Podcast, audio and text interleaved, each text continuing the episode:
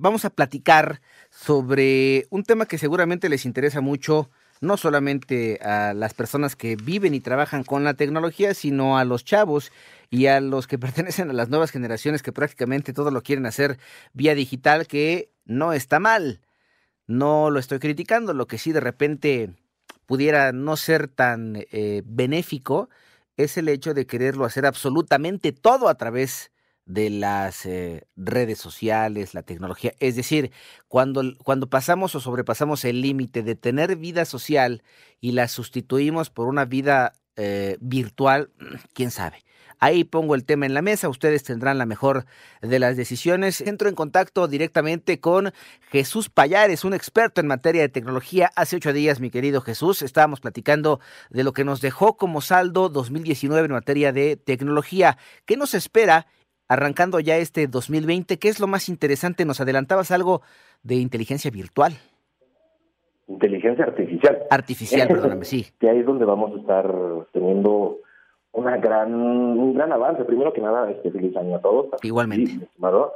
Este, pero mira, fíjate que es curiosamente en este año, a pesar de que hayan tenido grandes avances a lo largo de, todos estos años en inteligencia artificial, todavía se espera que llegue mucho más, o un paso más adelante, ahora abarcando desde un simple chat de WhatsApp que puede darte una infinidad de posibilidades de poder estar hablando con robot en lugar de con una persona y puede sentir una conversación muy natural. Ahora incluso también lo vamos a tener en pantallas de televisión, que estas mismas pantallas aprenden ya de todo lo que tú estás haciendo y te dan una recomendación de todo lo que quieres hacer y todo lo que quieres buscar. ¿Eso cómo eh, funciona, Jesús? ¿Eso cómo funciona? Conectas la pantalla, porque eso ya, ya existe, ¿no? las pantallas se conectan directamente a la red Wi-Fi con la que tú operas. Puede ser en casa u oficina. Y entonces que las pantallas van formando eh, parámetros con base en tus actividades o cómo funciona? Sí, así es, mira, cuando tú conectas tu pantalla, ahorita como hablando de todo eso también, de Internet de las Cosas, que nos va a tener ayudar a que todo ya esté conectado, la pantalla va a reconocer eh, dónde estás, si tú estás eh, poniendo videos desde tu celular, tú mismo, eh, la misma pantalla va a hacer como esta vinculación de todas las búsquedas que tú has estado haciendo desde tu celular o lo mismo que haces en la pantalla. Entonces, si tú te dedicas a ver videos musicales de cierta banda, entonces te va a estar haciendo recomendaciones de nuevas bandas que te podrían interesar, lo mismo que está haciendo ya con Spotify, pero lo vas a tener directamente en tu pantalla, o incluso te va a recomendar aplicaciones para que tú descargues, para que puedas disfrutar de otro tipo de servicios adicionales a ver este, televisión por streaming, y todo esto lo vas a tener ya al alcance de tu mano, e incluso los mismos controles están dejando de tener botones, para que solamente tenga y podrás presionar uno solo botón, activar el comando de voz y decirles todo lo que tú quieres hacer, porque ahora también ya se controlan directamente por comando de voz y tienen una serie de integraciones bastante impresionantes que pueden ayudarte en todo prácticamente. Que en ese sentido también habría que mencionar que seguramente habrá mejoras en cuanto a los eh, códigos y registros de voz que no siempre son, digamos, lo más acertados en cuanto a la sintaxis, a la ortografía, detallitos de esa naturaleza, porque supongo que ellos eh, eh, o que estos sistemas operan con base en lo que eh, entienden vía digital y, y, lo ponen así como en teoría se escucha, pero no siempre es lo que tú quieres decir, Jesús. Exactamente, esa es una de las nuevas implementaciones que se está buscando hacer. Se está buscando que particularmente en México se entienda todas estas palabras que nosotros podemos decir así de ponme una guaracha y ya ahora las inteligencias artificiales ya te entienden que es eso y te ponen una música o algo así referente a. Y ahora eh, se está buscando de que no importa en dónde estés, no importa cómo lo digas, te entienda. Y esa es la mejora que se va a estar teniendo porque ahora ya va a haber un reconocimiento de voz de diferentes usuarios.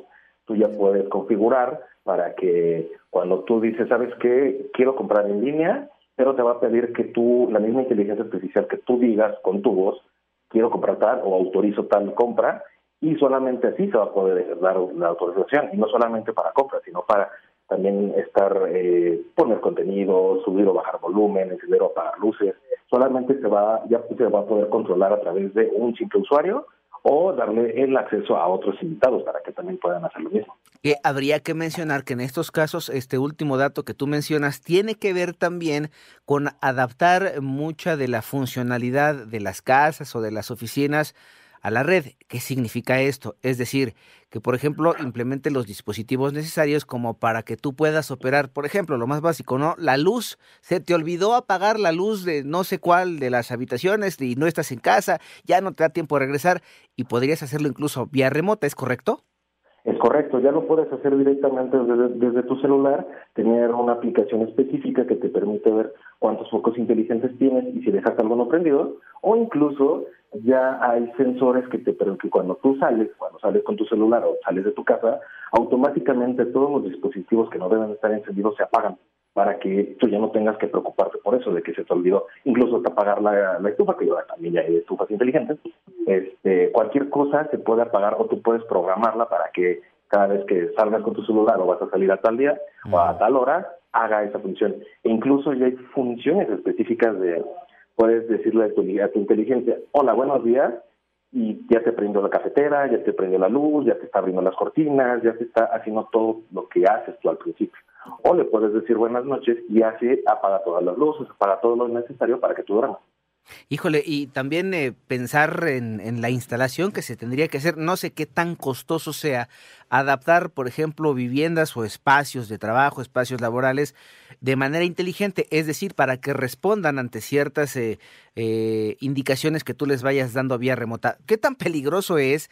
Suena bastante atractivo, suena, suena padre, suena de televisión, manejar con tu teléfono vía remota, con ciertas aplicaciones, la luz, el gas, abre las cortinas, prende la cafetera, eh, prende la tele, ponle a tal canal, busca tal programa, etcétera, etcétera, etcétera. Qué bien. ¿Qué tan peligroso puede ser eso, Jesús? Mira, sí es realmente bastante peligroso, sí, claro. Todo nueva implementación tecnológica tiene un cierto riesgo, pero ah, espero no sonar mal, pero a veces los hackers son necesarios porque los hackers nos ayudan o ayudan a las empresas a ver qué es lo que está fallando y en dónde deben de mejorar. Para eso existen los tipos de hackers, que para eso se trabaja de manera diferente.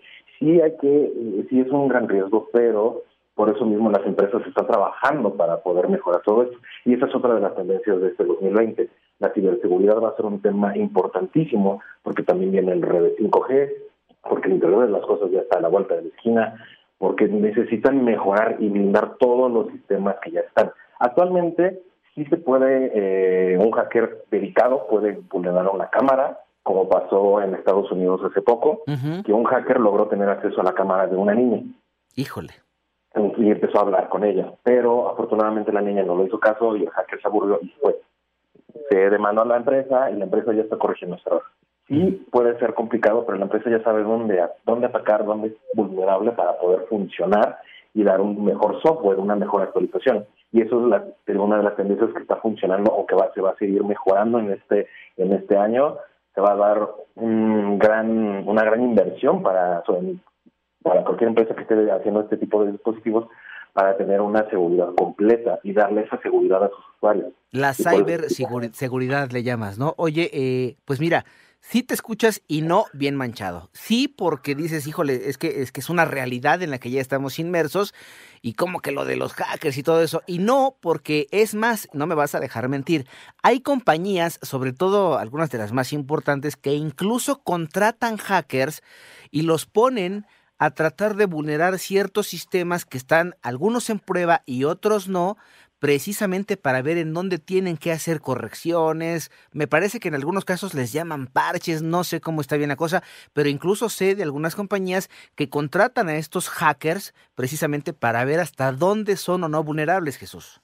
Así es, eh, empresas muy importantes que se dedican, incluso hacen concursos de, si puedes ah, vulnerar la seguridad de mi smartphone, te pago un millón de dólares y los hackers compiten por hacerlo. Y si hacen algo de manera legal, no lo están haciendo de manera ilegal, porque no llegan y, venden los datos de los usuarios, sino están haciendo un bien para ayudarnos en general a todos los que tenemos este tipo de dispositivos.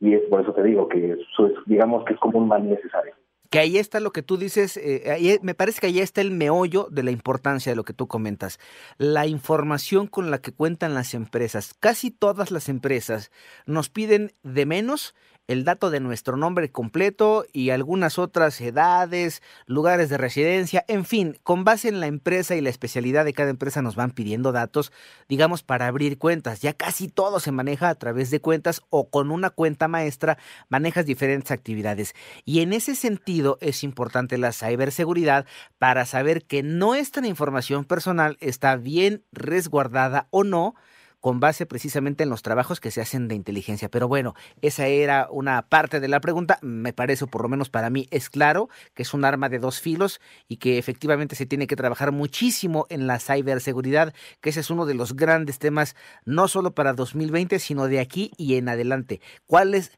otro tema que tú estimas se nos eh, viene ya encima y prácticamente está abriéndose ya la puerta, además de lo que ya platicamos, Jesús? Las impresiones 3D. Ese es algo, un mercado que aquí en México ha estado creciendo muy poco, que sí ha tenido sus avances, pero en el mundo se están desarrollando cosas nuevas, cosas muy importantes, porque ya se fabricó un corazón en una impresora 3D, obviamente con filamentos orgánicos y funcional. Esto, ¿Qué permite esto? Que se pueda generar cualquier tipo de órgano para que se pueda hacer un trasplante y no tengas que esperar años en tener un, un, un trasplante de ese mismo órgano que te falta o que te está fallando. Esa es una de las importancias. Y en cuanto a smartphones, este año vamos a tener teléfonos con pantallas mucho más grandes. Ya llegamos, digamos, como a la cumbre en fotografía.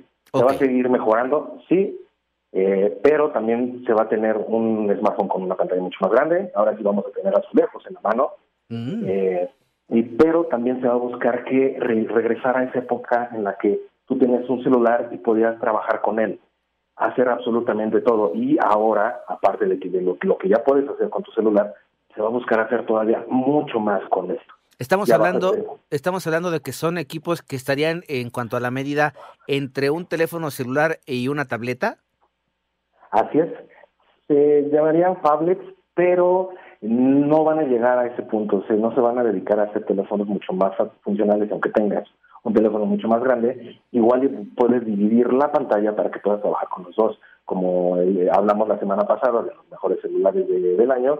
Este año va a seguir esa misma tendencia. En este año vamos a tener equipos mucho más funcionales con la mayor batería, porque esa es otra preocupación. Sí puedes tener un buen celular, pero la batería no te aguanta. Y ahora esas son cosas que se van a mejorar porque ya se están trabajando con nuevos materiales para tener baterías de una mayor duración.